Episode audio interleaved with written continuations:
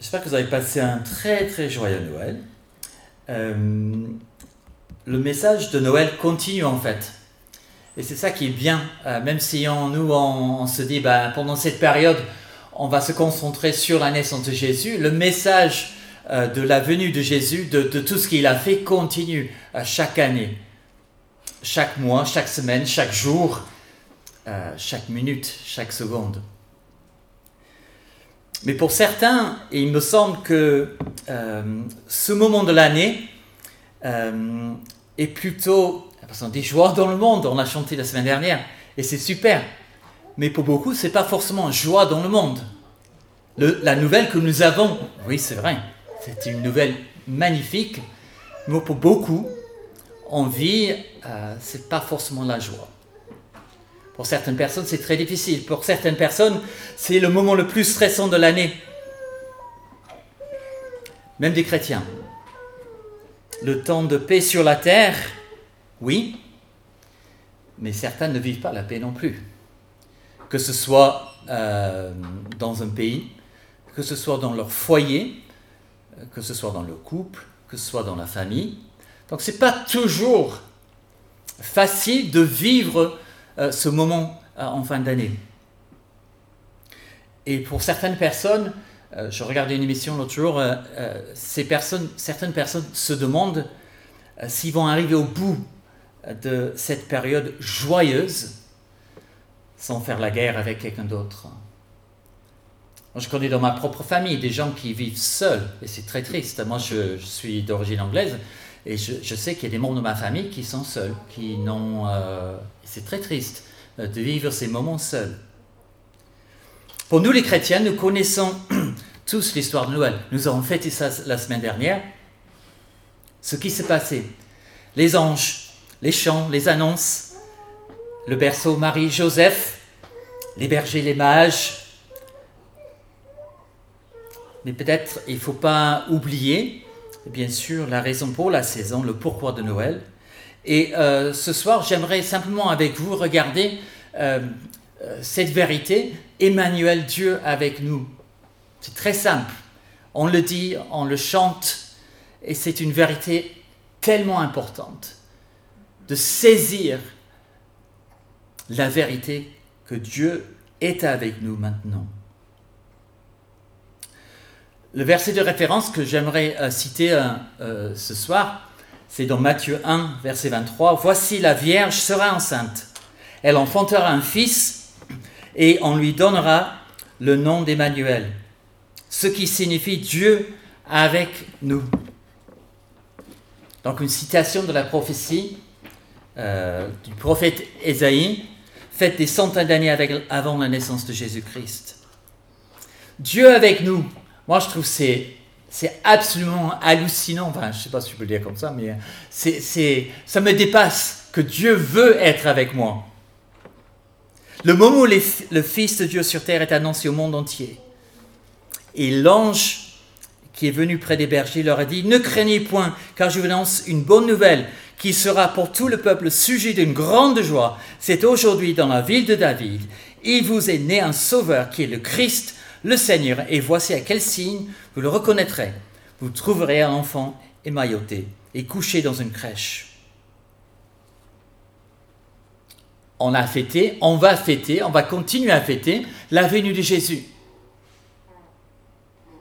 C'est sûr qu'en tant qu'être humain, euh, il était déjà euh, sur terre pendant neuf mois dans le ventre de sa mère. Il était là avant avec Marie. Il était là. Il est là. il sera là pour toute l'éternité. Mais à Noël, il est né. Il est physiquement là. Dieu vraiment avec nous. Dieu s'est fait homme pour vivre parmi nous. Et c'est un mystère, n'est-ce pas, de, quand on pense à ça. Dieu s'est fait homme. On ne comprend pas très bien comment ça peut se faire. On voit la vérité, la réalité de cela, mais peut-être on ne comprend pas totalement. Enfin, moi je ne comprends pas totalement comment ça s'est fait. La Bible nous donne quelques détails, mais pas énormément.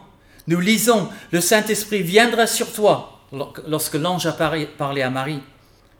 et la puissance du Très-Haut te couvrira de son ombre. C'est pourquoi le saint enfant qui, qui naîtra de toi sera appelé Fils de Dieu. Mais la raison de la venue de Jésus est claire et annoncée chaque fois. Il va sauver son peuple de ses péchés. Et parce qu'il sauve son peuple de, ses péchés, il sera constamment avec son peuple. Alors, trois choses.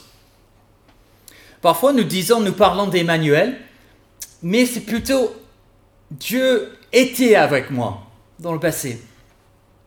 Il était avec nous. Et parfois, nous avons cette... Euh, je ne dis pas que... Parfois, c'est un peu compliqué à vivre parce qu'on se dit, ben, ce n'est plus comme avant. Ma relation avec le Seigneur n'est plus comme c'était il y a, enfin, la semaine dernière, le mois dernier, où lorsque je me suis converti, j'étais tout femme, tout feu, j'étais, c'était différent. Nous nous souvenons de notre conversion peut-être. Nous nous souvenons euh, de ce que nous avons vécu avec le Seigneur, la gloire, les, choses magnifiques que le Seigneur a fait dans nos, euh, dans nos vies. Mais depuis un certain temps, peut-être nous sentons que la vie chrétienne est devenue peut-être plate, malgré la joie de Noël. Nous pouvons parfois vivre, vivre une vie, une vie chrétienne plate, peut-être dégonflée les jours de joie, les jours d'enthousiasme pour notre foi, bah oui, il était avec moi. Un souvenir. Même si nous continuons à vivre une vie spirituelle, et peut-être c'est le danger dans, euh, dans tout ce qui est enfin, euh, recevoir un verset par jour, recevoir, lisez un chapitre par jour, euh, finir la Bible dans, en un an. C'est-à-dire que je fais, c'est la routine qui est là, mais cette relation intime, réelle avec Dieu, quelque part, a tombé dans les oubliettes. Est tombée dans les oubliettes. Dieu est mon Père, Jésus mon Sauveur, et je devrais vivre quelque chose avec eux tous les jours. Je dis peut-être c'est comme ça. J'ai rencontré des gens qui vivent comme ça, euh, avec ce, désir de vivre comme c'était autrefois. C'était mieux avant. L'Église était mieux avant. Ma vie chrétienne était mieux avant. C'était plus facile avant. Et maintenant, bah, je trouve la vie chrétienne difficile. Ou c'est une foi sans conviction peut-être. Et nous nous demandons si Dieu est toujours avec nous. Ou est-ce qu'il nous a laissé de côté par notre propre faute peut-être? Dieu était avec moi. Dieu était avec nous. Et bien sûr, cette année, on a dit, ben, il y a des gens qui disent, ben, j'ai hâte que, que cette année se termine. C'était tellement compliqué, tellement, tellement difficile.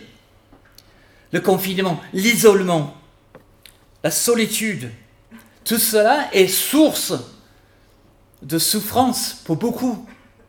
Et ce n'est pas terminé.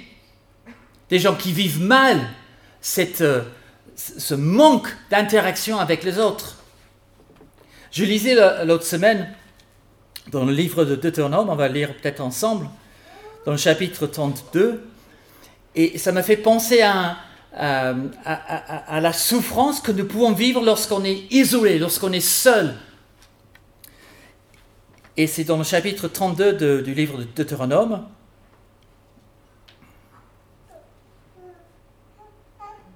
On va partir du verset 9. En effet, la part de l'Éternel, c'est son peuple, Jacob et sa part d'héritage. Il l'a trouvé dans une région déserte, dans un chaos rempli d'effroyables hurlements. Il me semble que parfois les gens autour de nous, et peut-être parmi nous, peuvent vivre ça, ce sentiment, hurlement les hurlements d'une solitude.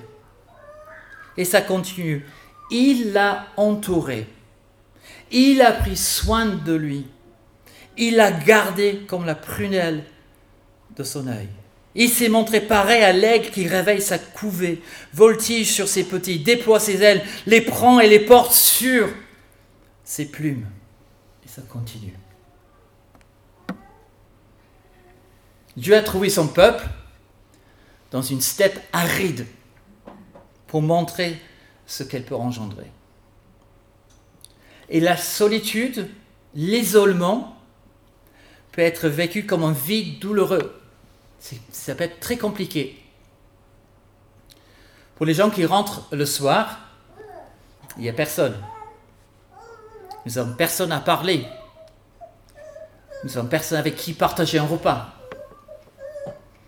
Elle peut être ressentie aussi au sein d'un couple, dans une famille, même dans une église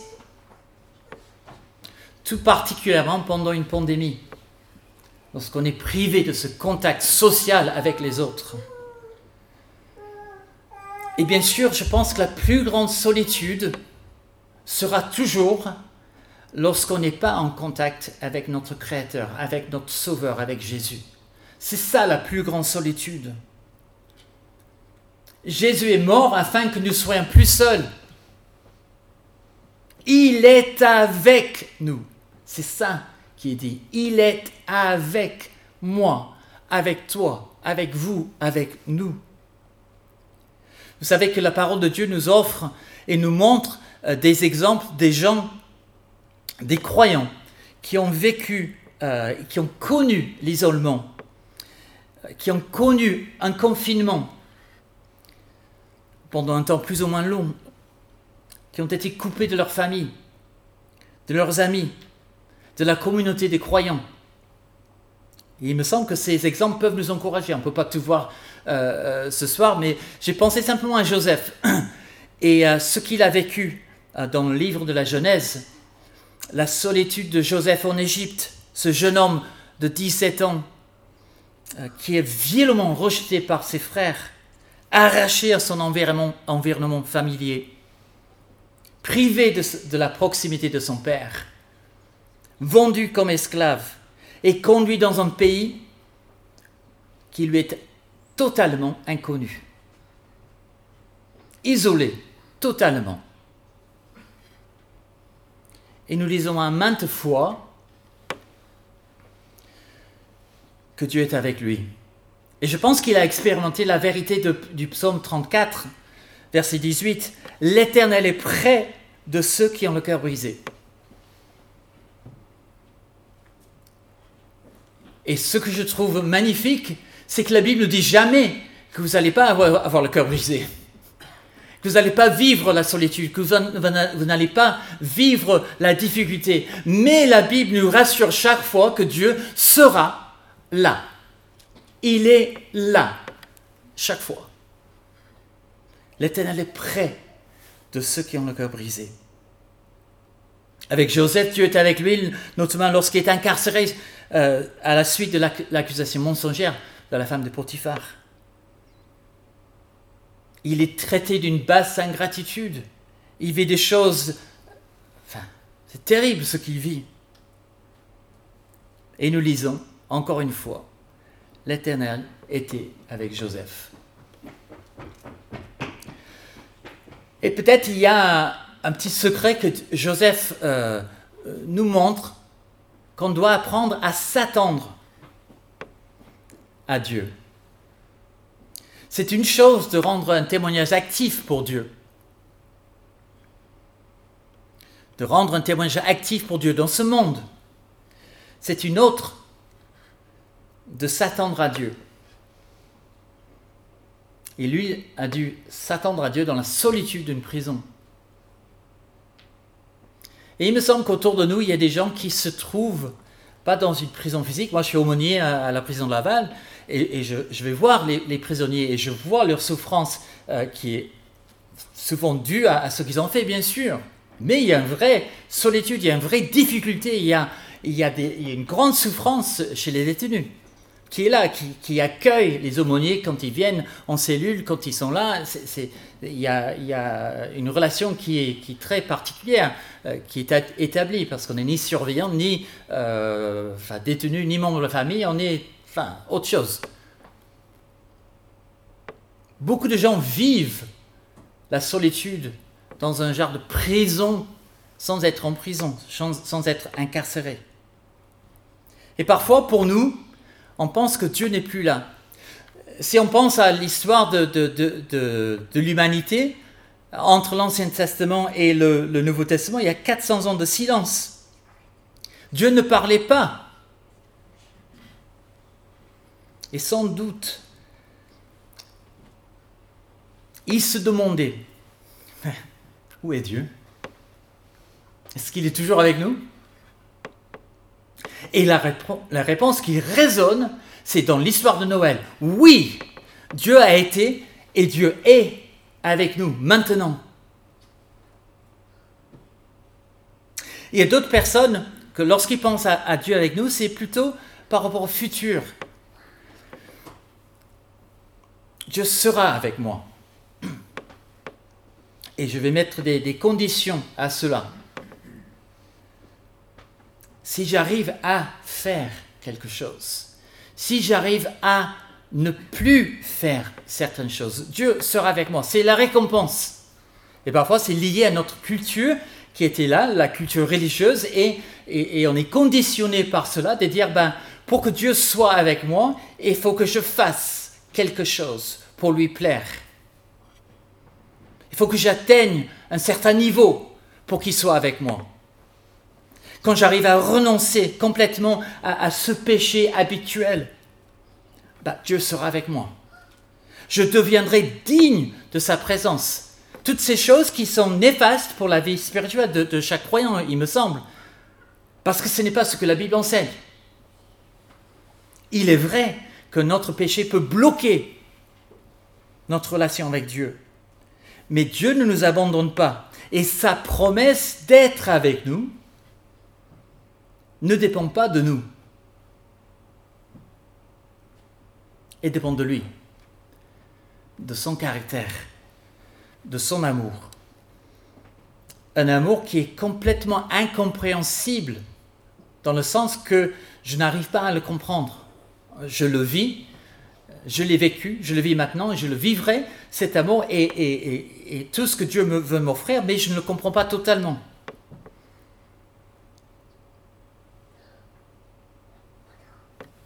Le psaume 94 et le verset 14 nous dit ceci.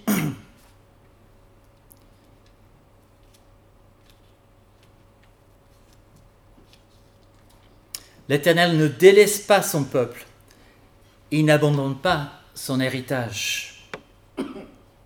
Et mes amis, je pense que c'est un message d'espoir aussi pour, euh, pour les gens autour de nous. Et c'est un défi pour nous, les croyants, ceux qui croient en Jésus-Christ, tous ceux qui ont accepté Jésus-Christ comme Seigneur et Sauveur, d'apporter ce message que Dieu, ce Dieu, le Dieu de l'univers, veut être avec chaque personne aujourd'hui. Il y a beaucoup de gens autour de nous qui sont très mal dans leur peau, avec le changement de rythme. Des gens qui sont plus sûrs de leur travail, du salaire qu'ils vont recevoir. Les gens qui sont anxieux, voire dépressifs. Je lis la semaine dernière euh, un rapport euh, de la santé publique France qui, a, parlé en fait de, euh, l'état psychique des Français depuis le confinement, le premier confinement, et ça continue jusqu'à maintenant. Ils ont dit qu'il y a eu un bond des troubles psychologiques observés mi-mars lors de la première semaine du confinement.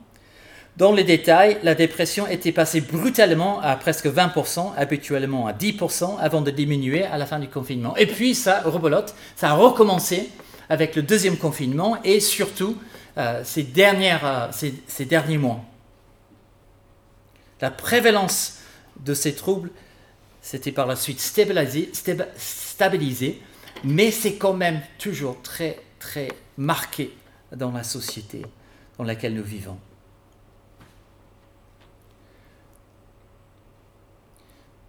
Sur, euh, sur un compte Instagram et je, suis abonné à, euh, l'Organisation nationale euh, de, la santé, ONS, et, il disait, hein, il y avait une petite vidéo aujourd'hui qui parlait en fait, ça, a apparu sur euh, ce que j'avais, que si seulement Euh, on ne comptait pas toujours sur les professionnels pour aider les gens qui sont dans le besoin.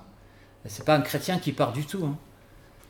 Si simplement chaque personne, une seule personne, va voir une autre personne dans la semaine, ou une personne appelle une autre personne simplement pour dire bonjour, ou une personne, c'est le haut responsable de, de, cette organisation qui le disait, simplement tu prends un café, même si vous êtes à 3 mètres, mais vous prenez un café ensemble, ça peut aider. Au lieu de rester éloigné de l'autre.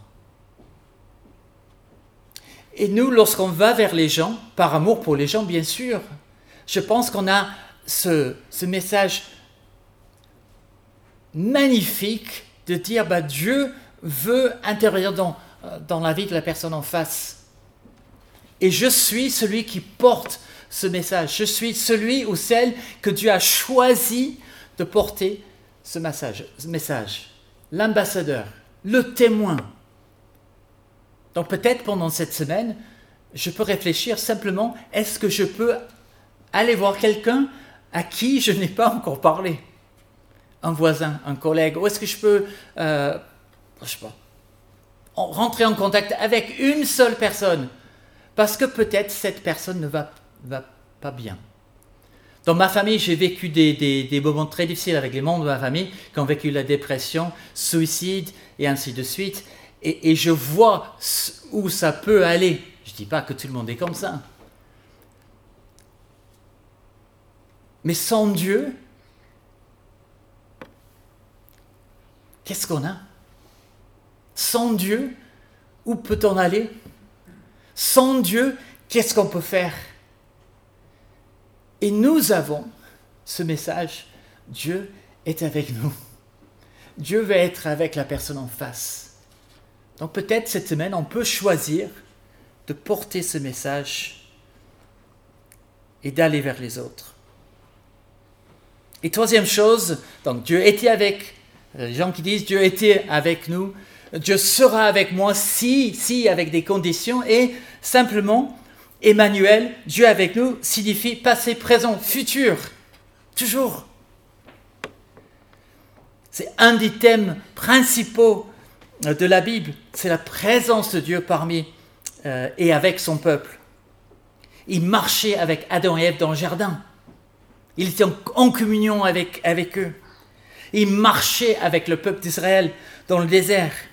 Il était présent dans le tabernacle. Il était présent dans le temple. Dieu demeure avec son peuple et c'est un signe, c'est dit, de, bénédiction. La présence de Dieu est un signe de bénédiction dans les Écritures. Dans Jean chapitre 1, verset 14, nous lisons, La parole a été faite chair, elle a habité parmi nous, pleine de grâce et de vérité. Nous avons contemplé sa gloire, une gloire comme la gloire du Fils unique venu de Dieu. Et le mot habiter, vous le savez bien, je pense, veut dire qu'il a tenté, enfin, il a mis sa tente. Il a décidé de vivre, habiter. Moi, je me souviens de mes, garçons qui allaient chez les autres euh, quand ils étaient plus petits et qui ils, étaient tellement contents de, de faire du camping dans le jardin, tout simplement avec les copains. Et Dieu est content de poser sa tente et d'habiter parmi nous et de vivre avec nous, malgré tout ce qu'on est, malgré tout ce qu'on a fait, malgré tout ce qu'on ne fait pas. Dieu est content de vivre avec nous et de nous accompagner chaque moment de la vie.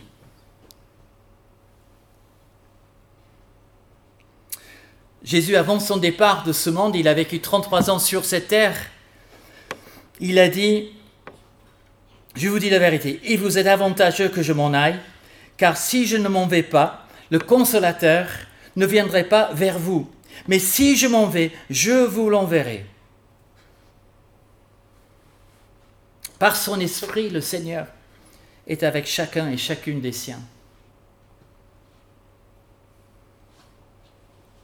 Bien sûr, euh, vous êtes comme moi. On a hâte de le voir face à face. Cette rencontre avec lui nous avons hâte de, le revoir face à face, 1 Corinthiens 13 nous dit, aujourd'hui nous voyons au moyen de miroirs d'une manière obscure, alors nous verrons face à face. Aujourd'hui je connais en partie, mais alors je connaîtrai comme j'ai été connu. Vous dites pas Amen?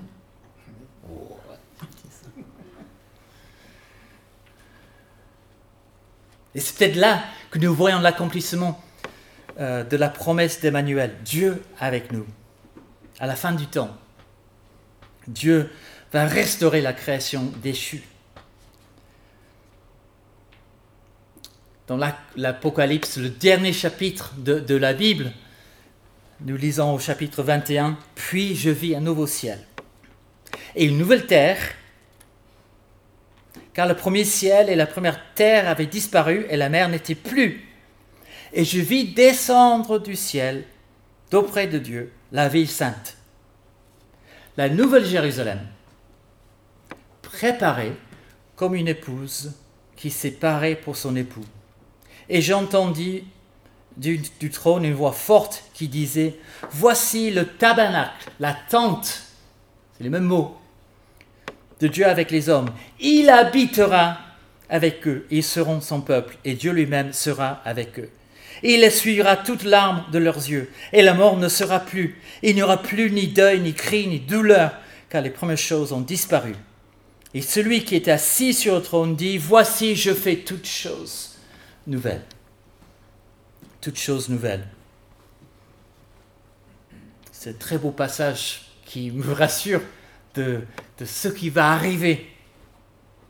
Oui, viens Seigneur, viens.